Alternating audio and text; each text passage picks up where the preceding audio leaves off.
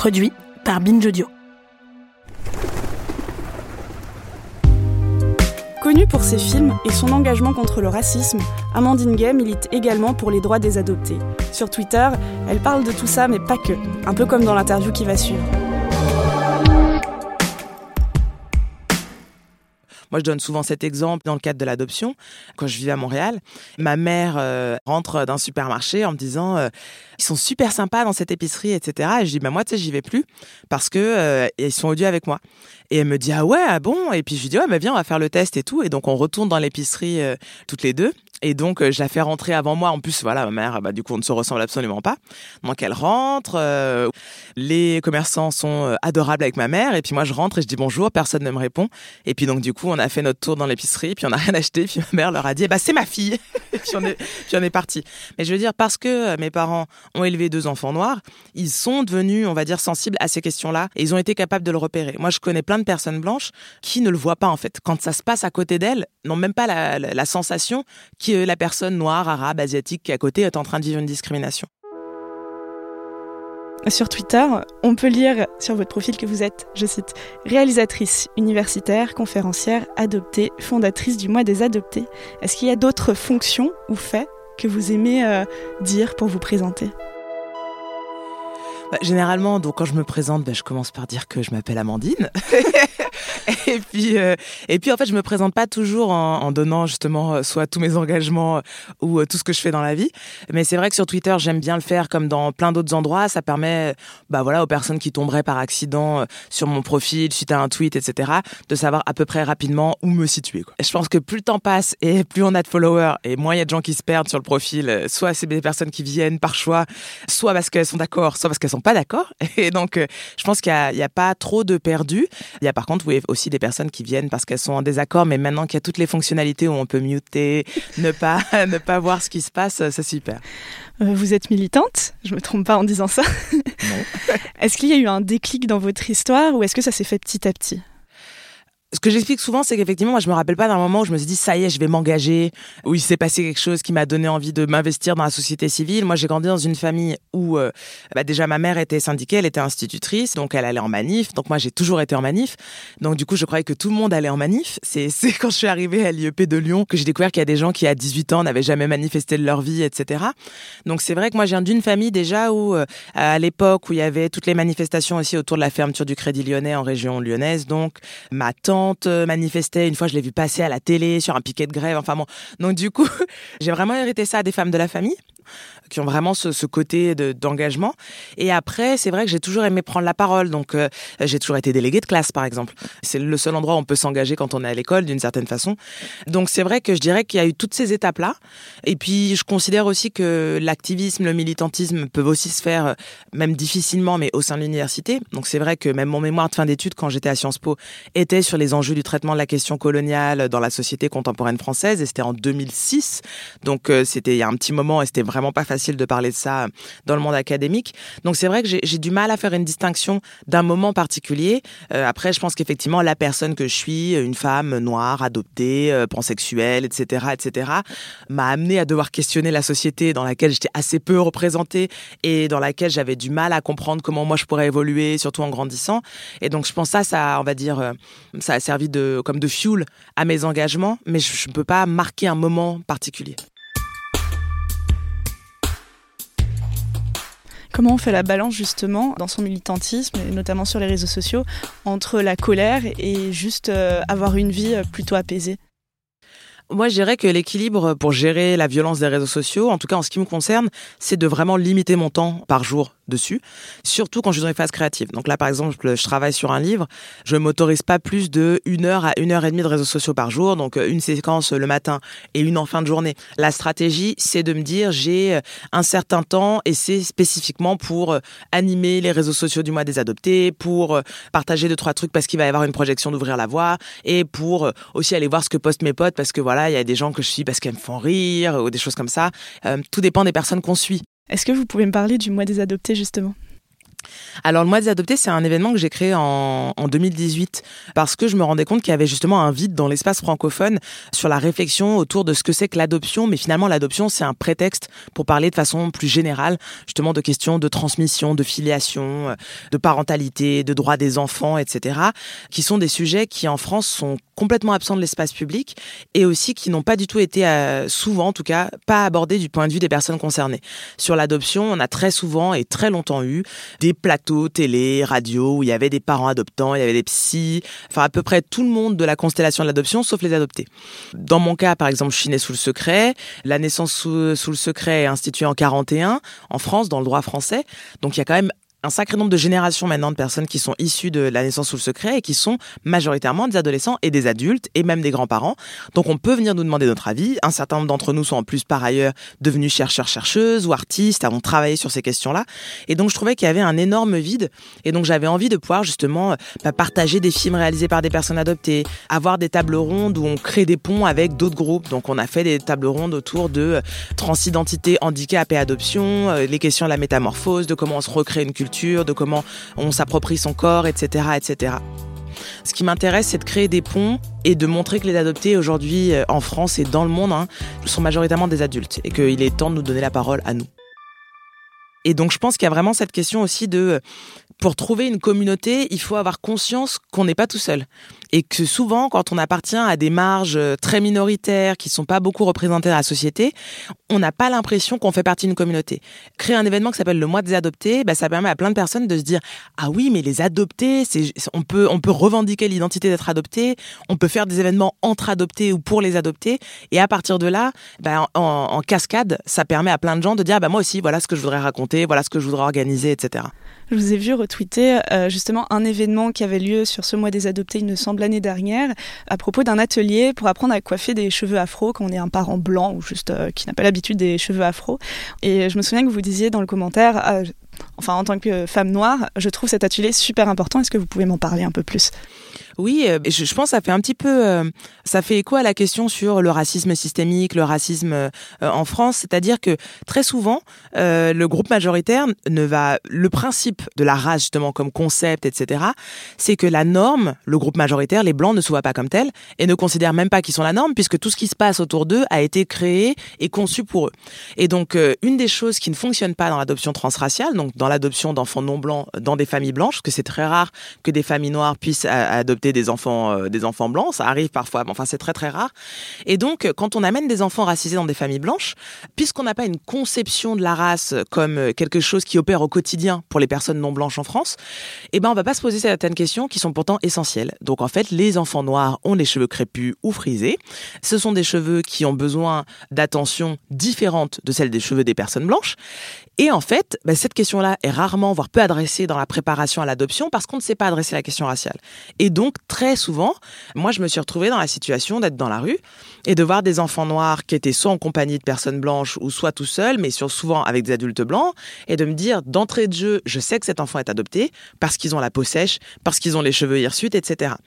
Et je sais que si moi, je vais voir leurs parents blancs et en leur disant, écoutez, moi aussi je suis adoptée et là je pense que vraiment il faut faire quelque chose, c'est le moment d'aller d'acheter la crème hydratante euh, et d'aller dans un salon de coiffure afro où on pourra s'occuper des cheveux de vos enfants. Je sais qu'ils vont le vivre vraisemblablement comme une agression, comme une intrusion dans leur vie, etc.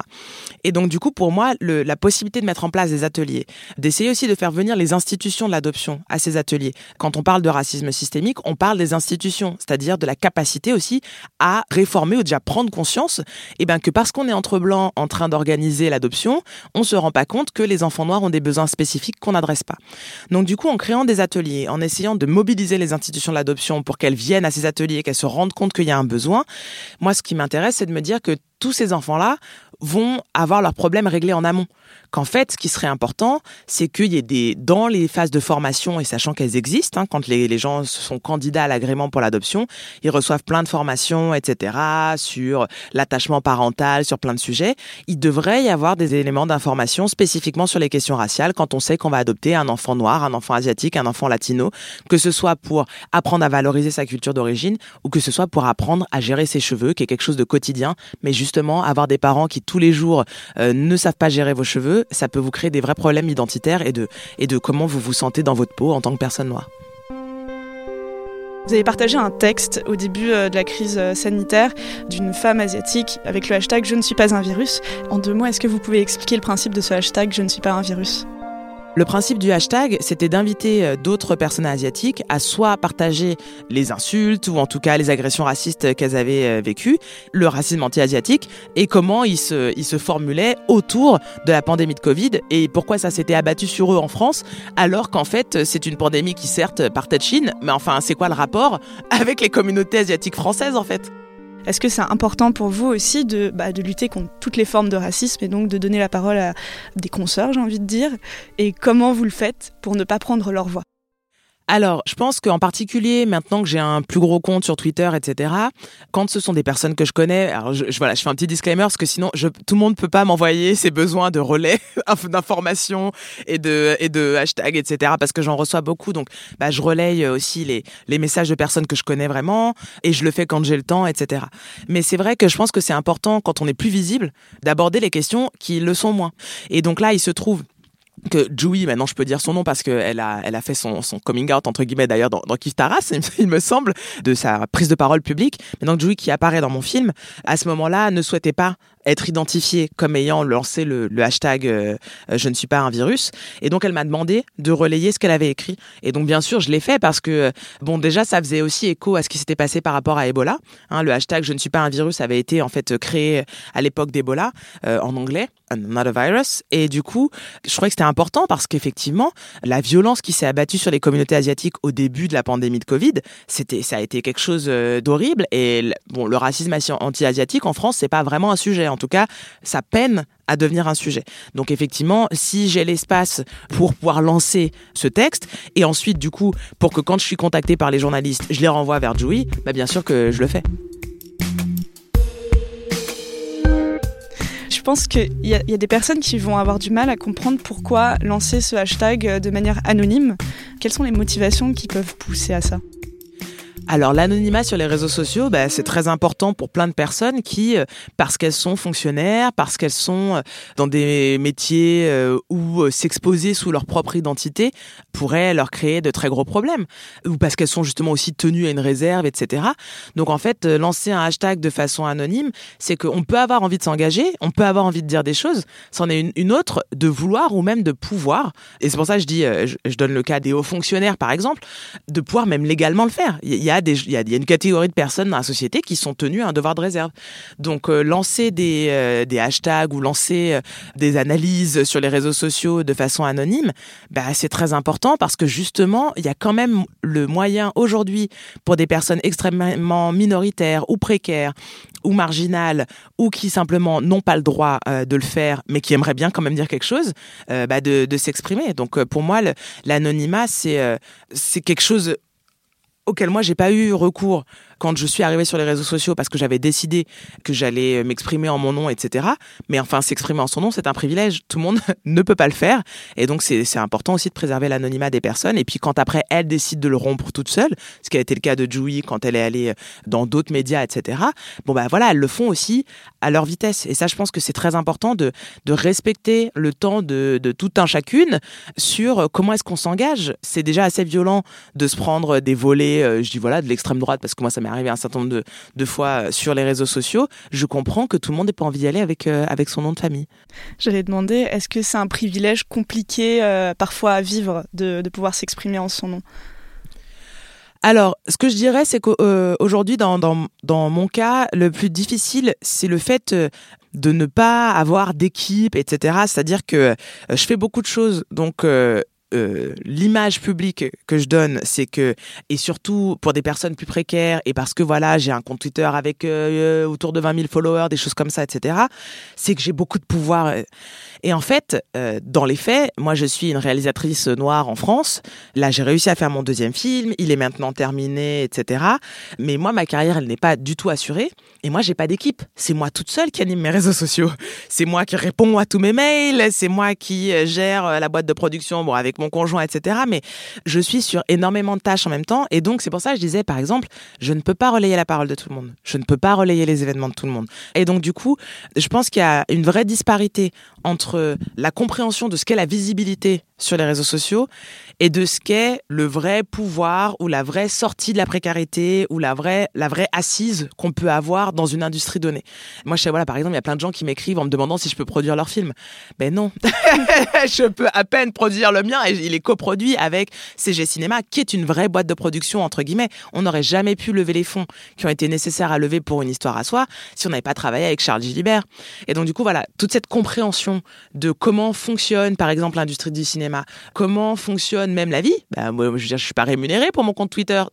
donc, du coup, oui, c'est super, on est visible, mais en fait, c'est pas comme ça, forcément, qu'on améliore euh, sa situation quotidienne. Donc ça, je pense, c'est la, chose qui est peut-être la plus difficile à négocier, euh, c'est ce que les réseaux sociaux ou le fait d'avoir une présence publique projettent et quelles sont les conditions exactes dans lesquelles on évolue.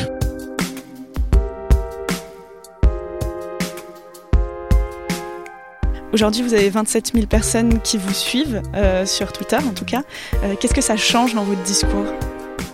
Alors, je dois avouer qu'en fait, euh, moi, j'ai pas vraiment changé ma façon de me comporter avec le nombre de followers. Je pense qu'il y a une chose que je fais moins maintenant, c'est de dire des gros mots en public. Ça, je le fais un peu moins parce que je me dis bon, allez, je vais pas être vulgaire. Je le fais sur sur mon blog, je fais quand je m'exprime vraiment à titre personnel, mais euh, je crois que je le fais beaucoup moins sur euh, sur Twitter. C'est vrai qu'il y a quelqu'un qui a soulevé ça, mais en fait, je trouvais que dans ce cadre très précis, c'était de la mauvaise foi, où la personne disait que euh, j'aurais pas dû retweeter son tweet parce que je la jetais en pâture à mes followers, à ma horde de followers. Donc voilà, mais je m'étais dit à ce moment-là, effectivement, il faut peut-être que je fasse gaffe. Si je retweet pour critiquer des propos si la personne a vraiment un tout petit compte parce que voilà, je voudrais pas être à l'origine d'un harcèlement, mais dans ce cas très précis, c'était pas le cas, c'était juste de la mauvaise foi.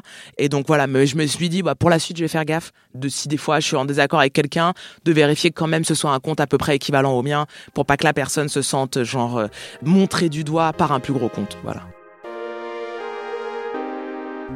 Sur les réseaux sociaux, maintenant, j'essaie aussi beaucoup de poster de, choses artistiques, des tableaux, euh, des références aussi de films, etc. pour que, pas être seulement dans la réaction, mais pour aussi euh, avoir un fil, voilà, qui n'a pas que des horreurs dessus.